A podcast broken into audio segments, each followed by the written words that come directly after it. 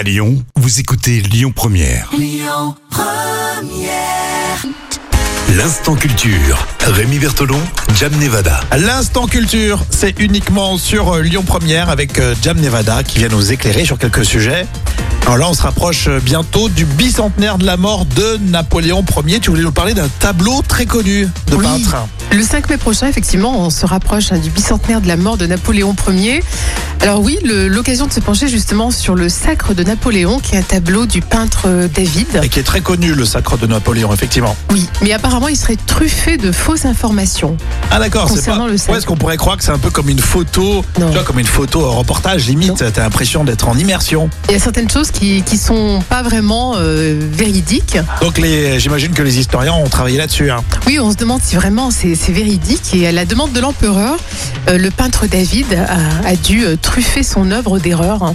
Oui, Ah d'accord. Parce que dans un premier temps, je me suis dit c'est peut-être le peintre euh, bon qui a fait euh, des petites euh, des petites modifications pour euh, pour un équilibre dans le tableau. En, en fait, c'était la, la volonté de Napoléon. De Napoléon, effectivement. Donc il voulait quelque chose un peu de grandiose et que tout soit parfait. Alors sur le tableau, le clergé se trouve à droite. Le pape Pie VII, lui, bénit la cérémonie en levant la main. Mhm. Mais en réalité, le religieux, il boudait, il a pas du tout bougé le petit doigt. Ah d'accord. Et Napoléon donc a demandé cette modification euh, pour euh, euh, appuyer le caractère divin Bah, du tu sacre. m'étonnes le gars. C'est comme on le connaît, ouais, c'est Si ça. religieux boudait, c'est vrai que ça faisait un mauvais effet quand même.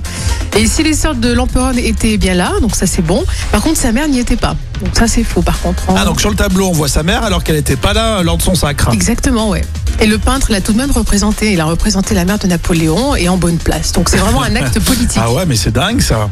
Comme quoi, on voit bien que Napoléon était vraiment un, un pionnier de la communication politique. hein. Il voulait, euh, euh, il voulait faire en sorte que ça soit vraiment parfait pour, euh, pour justement avoir une belle image à travers l'Europe. Ah, c'est intéressant, c'est très intéressant d'ailleurs.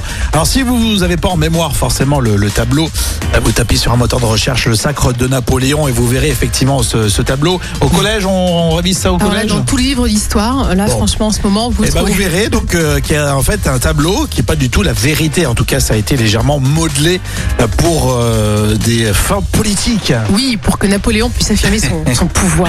Bon, c'était très intéressant. Vous réécoutez ça en podcast évidemment sur lyonpremière.fr et l'instant culture, c'est tous les jours sur Lyon Première.